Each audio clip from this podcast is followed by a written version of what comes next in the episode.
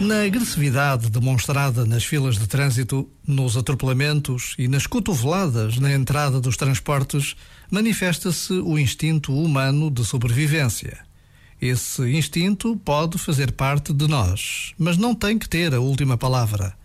É possível segurar a mão antes da buzina ou dar um passo atrás. Gestos de cortesia que ajudam a curar a ansiedade. Este momento está disponível em podcast no site e na app.